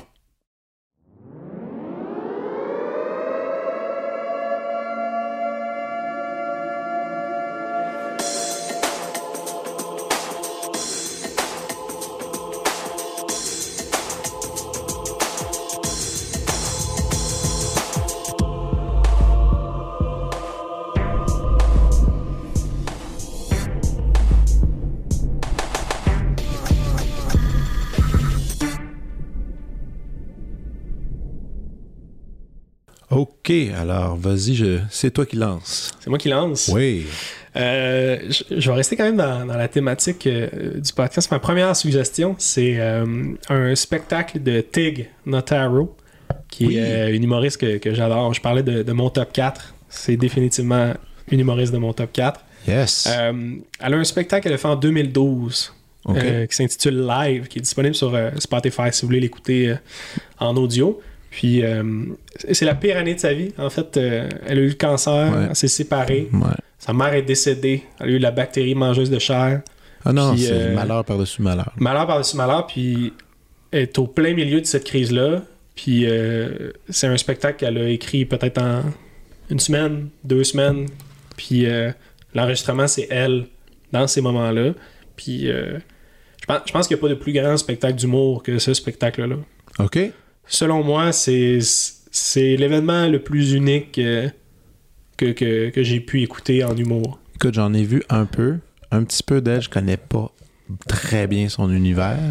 Je connaissais les drames surtout. Hélas, je connais surtout les drames de tout ce qui Ouais. s'est passé, mais j'ai pas vu. Ça, c'est c'est le, le show en réponse à tout ça. là. Ouais, exact. Puis ça, ça peut servir comme rampe de lancement vers le reste de son œuvre parce que moi, je, je trouve que tout le reste vaut la peine. là. Elle a des numéros euh, tellement, tellement original. Tu sais, Elle a un numéro dans un de ses spectacles où euh, euh, elle attend l'arrivée des Indigo Girls, le band sur scène. Puis c'est 10 minutes où elle attend peut-être les Indigo Girls, peut-être pas. Euh, elle a un spécial qui est 100% dessiné. OK. Fait que c'est la captation audio de son spectacle, mais, Mais avec des dessins. dessin. Ah, wow. Puis moi, moi, je la trouve vraiment euh, originale. Moi, la- ma première année au ZooFest, j'avais un numéro où euh, je faisais semblant que c'était euh, ma fête. Puis à tous les soirs, j'avais le même surprise party. Avec la même vidéo de mes proches qui me souhaitaient bonne fête. Puis tout le monde partait de là en se disant Hey, j'étais là la- le soir de sa fête, tu sais. Puis à la fin du festival, ils se sont rendus compte que ça a été ma fête pendant trois semaines. Là, tu sais. Puis je suis né en janvier, fait que c'est pas, c'est pas ça. pendant- Mais je trouve que elle elle a une approche unique avec le stand-up où elle prend son temps, Ouais. puis elle, elle se permet des, euh, des, des folies comme ça. Elle a un Ouais. numéro avec euh, le tabouret qu'elle glisse très longtemps, mais bref, euh, Ah, take time. Mais et aussi très bonne actrice. Elle joue dans un, Mhm. paquet, un paquet de films, puis elle fait toutes sortes de rôles. euh, Elle est assez, elle est assez impressionnante. Euh, moi, mon tour, c'est une, euh, c'est un podcast que je suggère en fait. Euh, un podcast d'humour, j'en profite ici. Donc, euh, le Tim Dillon's Show. Tu connais-tu Tim Dillon? Je connais Tim Dillon. J'adore Tim Dillon. Et j'adore son show. Parce que hum, il a, il, a, il a pris le fameux concept justement de Bill Burr dans lequel il fait le Monday morning où est-ce que c'est finalement c'est euh, un rant, c'est du chiolage pendant il chiale pendant une heure. il chiale pendant une heure, mais c'est si tu écoutes beaucoup son podcast à, à répétition, tu, tu vas en un an, tu vas trouver tout son matériel de sa nouvelle heure. Ah? Elle, est toute là. C'est comme ça qu'il écrit. Il, il, il s'installe jamais devant un clavier, jamais. Il écrit juste en enregistrant, puis en écoutant à peu près. Donc, il fait son épisode seul dans son garage, littéralement. Il fait ça dans son garage. Il se réécoute, puis après, il va, il va chercher. Ah, ça, c'était pas pire, ça. OK, je le prends, puis... Mais sans réponse. Ce que j'aime du Tim, Tim Dillon, un gars de 35 ans, euh, probablement l'humoriste euh, homosexuel le plus connu euh, en ce moment le plus populaire, je dirais. Probablement. Euh, et qui, qui, qui, qui fait son coming out, qui est très, très ouvert là-dessus, et qui est, qui est assez dur, qui est très, moi que je trouve est délirant. Et il a, il a décidé de faire un peu la même chose que Bill Burr, mais la différence, c'est qu'il a un assistant qui était avec lui tout le long, à côté de lui, carrément avec un laptop. Et cette personne-là, son seul travail, c'est de trouver, des- de- d'énumérer des faits dans les journaux, puis lui, il commente. Et c'est son seul public aussi. Parce que souvent, ben, son recherchiste, ben, il est crampé. Bon, tu sais, ça nous donne- donc, on a un indice de rire qui est devant nous quand on l'écoute, Ouais. ou encore en audio. Vous pouvez trouver ça sur YouTube, vous pouvez trouver ça Spotify, iTunes, etc. Et il y a une espèce de, de, de- je dirais pas une collaboration parce que même son assistant, on sait, on sait son nom, son nom c'est Ben, mais on sait rien de lui, on sait absolument rien. Il est juste là pour aider un peu la- une présence euh, scénique, si on peut dire ainsi, avec un décor pas très beau en arrière, mais tout est dans le contexte. et, il est fascinant, ce Tim Dillon. Il a une façon de réfléchir. C'est- à une vitesse que je comprends littéralement pas. Puis il peut pas, il- ne peut pas scripter ces heures-là chaque semaine. Ça se peut pas. Non. Mais on dirait que c'est scripté. C'est ça qui est assez fascinant. Il y a une Et- certaine rage aussi, Tim. hein? Ah oui, une petite rage, une papérage qui, qui m'amuse, qui m'amuse beaucoup. Et c'est tout et rien. Je veux dire, il, il- il va dire à un certain moment que c'est la plus belle chose et dans deux instants plus tard, il va dire que c'était épouvantable. Il se contredit constamment. Ça, j'adore. J'adore quand les gens sont en contradiction. C'est très amusant. Lui, c'est le cas. Et euh, il est amusant. Écoutez, regardez ça si vous aimez ça. Et il sera pas, hélas, il ne vient pas à Montréal cet été, mais il sera à Toronto en septembre et j'irai le voir. Alors, euh, un point final. À ton tour. À mon tour, je, vous recommande un show euh, sur Crave.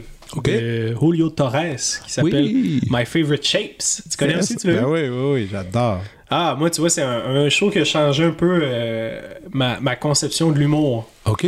C'est-à-dire, il y a un décor fabuleux, puis c'est une heure sur ses objets, ses formes préférées. Ouais. Puis je trouvais tellement qu'il y avait une authenticité, puis une originalité. je trouve que on, est à une époque où euh, l'humour est pur, puis l'humour est minimaliste, puis euh, on y va sans décor. je trouve que lui est arrivé avec une proposition, c'est juste euh, c'est un tapis roulant d'objets. C'est futuriste. Euh, d'ailleurs, pour Internet Aventure, je me suis complètement inspiré des, couleurs de son décor. Euh, pour, ton euh, show? Ouais, pour mon show. OK, cool. Puis, je me rappelle finir ce show-là puis me dire, waouh, l'humour, ça peut être ce qu'on veut. Ça peut être absolument ce qu'on veut. Mm. Mais des fois, on l'oublie. Il y a comme ça, Puis aussi une économie de moyens. Hein. Je veux dire, pour son show, Julio, il y, a, il y a quand même eu du travail en arrière de ça. Puis il y a comme des, dépenses, on va le dire, pour offrir quelque chose qui est, différent. Mais c'est admirable aussi parce que, comme tu dis, ça peut être ce qu'on veut. Euh, cet été, moi, je suis bien excité d'aller voir euh, à Montréal, il y a Neil Brennan qui vient avec son nouveau show qui est avec un gros décor. OK. Et euh, mise en scène de Derek Delgadio, qui est le gars qui est un magicien que j'admire énormément, qui a fait In and of Itself, un de mes shows préférés. Il faut que j'arrête d'en parler, j'en parle trop souvent, show aussi. Est-ce que c'est euh, In and of Itself Est-ce que c'est le spectacle euh, où chaque personne, est importante? Puis il y a quelqu'un qui revient Ben en fait, c'est que oui, exactement. C'est incroyable ce spectacle. Ben, avant de rentrer, il y a comme un board dans lequel tu dois décider. I am, je sais pas, un professeur. Tu prends ça. Ou, ou est-ce qu'il faut que tu aies ton identité puis c'est ton ticket pour rentrer. Puis là, tu déchires ton ticket et tu donnes ton identité dans un, une espèce de chapeau, si on peut dire ainsi. Et là, c'est le, le, spectacle commence avec ça. Puis c'est, mais c'est, bref, ce, ce magicien-là qui a fait ce show-là, c'est lui le metteur en scène du spectacle à Neil Brennan. Donc, euh, cet été... Euh, donc, c'est, toujours cool que, justement, on, change, qu'on, qu'on casse un peu le, le modèle de scène de l'humour parce que c'est assez rigide quand même en, mm-hmm. général. Les gens, comme tu dis, dans surtout le stand-up. Il y a une époque au Québec où est-ce qu'il y avait tellement de, de l'humour euh, visuel. L'autre fois. Ben, oui, c'est vrai. Mais parce que j'en parlais, j'en parlais avec David Bocage parce que, écoute, c'est drôle parce qu'il fait une blague, une grosse blague dans son, dans son show euh, sur euh, Daniel Lemire. et c'est très drôle. Mais Daniel Lemire revient là, sur scène cet automne. Ah ouais? Il fait son retour. Ouais, j'ai En solo? En solo. Ben, en solo avec un musicien sur scène. OK. Il reprend tous ses personnages d'il y a 20 ans, 25 ans, 30 ans, je sais plus là, mais en tout cas, ces personnages-là reviennent tous. Et ça va être encore des costumes, une scène, tout ça. Il, refait ce qu'il faisait, mais lui, il y avait du il y avait quand même du budget pour ses ben shows. Il y avait beaucoup de, il y avait puis il y avait même des fois il engageait des, des comédiens sur scène pour interagir dans son sketch qui montait on n'a plus beaucoup ça aujourd'hui. C'est plus, c'est pas, c'est comme si c'était rendu démodé. Mais moi, je, pense encore c'est minimiser les coûts, hein, parce que pendant longtemps, on avait des, avant, on avait des bands, des fois, de 8 musiciens sur scène. Trouve-moi un band qui dépasse 3 musiciens en ce moment. 4, 4, là, 4. 4, c'est quand on a pas mal d'argent pour une prod, mais 5, wow, wow. 5 musiciens, c'est rare maintenant sur une scène. C'est comme la. il, y a vraiment une étude à faire sur euh, le rapport entre l'économie puis euh, les, le créations artistiques. mais ça, mais ça. Euh... même l'humoriste, c'est ça, au final, c'est une personne. On se limite à. On se limite à une, on fait prends ton micro, garde. C'est assez, c'est assez, mais, mais des fois, c'est le fun d'en rajouter. Mais j'ai hâte de voir, tu vas voir un décor là, pour ton show? J'ai un petit décor, puis euh, possiblement du vidéo. J'espère que ça va être prêt euh, pour euh, juillet, mais. C'est de préparation vidéo. là. Ben, c'est pas énorme, mais bref, euh, je trouve que ça ajoute au, spectacle. Puis, mais justement, le, machine dont tu, dont tu me parlais, j'ai un segment dans le show, je suis pas encore certain que je vais faire, mais qui est directement inspiré de ce spectacle-là. T'es sérieux? Ouais, fait que, fait que tu me diras. J'ai hâte, j'ai hâte. tu l'as repéré. Mais ça. Puis, t'as une dernière suggestion. Euh, oui, oui, je termine avec euh, une suggestion. C'est un spectacle qui vient tout juste euh, de sortir, que tu as peut-être écouté, de Gerard Carmichael. Non. Non, oh. Oh, c'est quoi? C'est, Gé- euh, Gerard. Gérard? Ah, Gerard! Ouais, oui, exact. oui, il est drôle, mais je l'ai pas vu son... Ah, c'est à voir. C'est vraiment à voir. c'est réalisé pour, euh, par Bo Burnham. Oui. Que c'est euh, une réalisation lichée. C'est dans un jazz club. Euh, Gerard est assis sur une chaise Il tout est au long. OK, Ouais, il est calme. ouais, très calme. Bizarre. Un peu comme euh, un peu comme Cosby en fait à l'époque là, tu carrément sur une chaise. Puis euh, c'est euh, je sais pas si je peux vendre le punch, mais je pense que ça le dit quand même dans, dans la, dans la description, mais c'est son coming out en fait. Oh, ouais. Ouais. OK. Puis ce qui est fascinant de ce, ce spectacle-là, c'est la fin. Parce qu'on on parlait justement de, de, de crowd work puis de relations avec la foule, mais vers la fin, il y a une inversion des rôles. C'est le public qui prend charge du spectacle. Puis euh, ça remet en question un peu euh, peut-être notre manière de, de traiter la foule ou les gens qui se présentent au, au, au spectacle. C'est vraiment un, un beau moment euh, final. Puis euh, j'ai une autre euh, suggestion, si je peux me permettre. Ben Euh, please. puis euh, c'est un grand ami de Gerard, justement. OK. C'est un humoriste, Colin, le, le nom m'é- m'échappe, ça tombe bien, mais c'est un spectacle qui s'appelle Red Blue Green, Red, Blue, Green. euh, qui est sur Ok. Crave aussi. Je vais le trouver dans un instant. Red, Blue. Ger- Gerard, dans le fond, a réalisé son premier spectacle sans public avant la pandémie, puis euh, c'est euh, son premier spectacle avec public? Euh, euh, Drew Michael. Drew Michael, exactement. Voilà. Euh, je, je vous le recommande aussi. sais, Je connais pas. on, on parle d'humoriste personnel, je pense que c'est- peut-être celui qui, qui l'est trop, OK. un peu trop consciencieux lui-même. Puis euh, il y, a une- euh, il y a une belle coquille à la toute fin du spectacle qui vaut, euh, qui vaut la peine au niveau de la réalisation. OK. Ben là, écoute, merci pour les suggestions. C'était vraiment cool de passer un moment avec toi. Ben, plaisir partagé. Merci de m'avoir invité. Écoute, et euh, bonne finition de spectacle. On va aller voir ça pendant le Zoo Fest. As-tu d'autres choses à plugger en même temps? Si t'as envie, c'est là. Euh, ben, ben, tout le mois d'août, avec euh, mon autobus, on s'en va à Trois-Rivières, Bromont, on va à l'île d'Orléans, on va en Wow. Gaspésie, Tadoussac, Saguenay. Fait que si vous êtes en vacances au mois d'août, euh, apportez votre chaise pliante, puis venez voir un spectacle. Mais si on veut voir toutes ces dates-là, sinon, on va sur ton site Internet. Ouais, exact, ça va tout sortir euh, dans la prochaine semaine. Insta- Internet, Facebook, Instagram. Charles, merci beaucoup. Merci, Fred. À bientôt. Vous venez d'écouter La Prescription avec Dr. Fred Lambert. À l'animation, Frédéric Lambert. Réalisation, montage, recherche et bons conseils, Olivier Chamberlain. Au logo, Joël Vaudreuil. La musique, le groupe Crab. Jérôme Minière, Philippe B., Ben Chimie, Guillaume Beaulieu et Vincent Vertefeuille. Merci d'avoir été à l'écoute et à bientôt.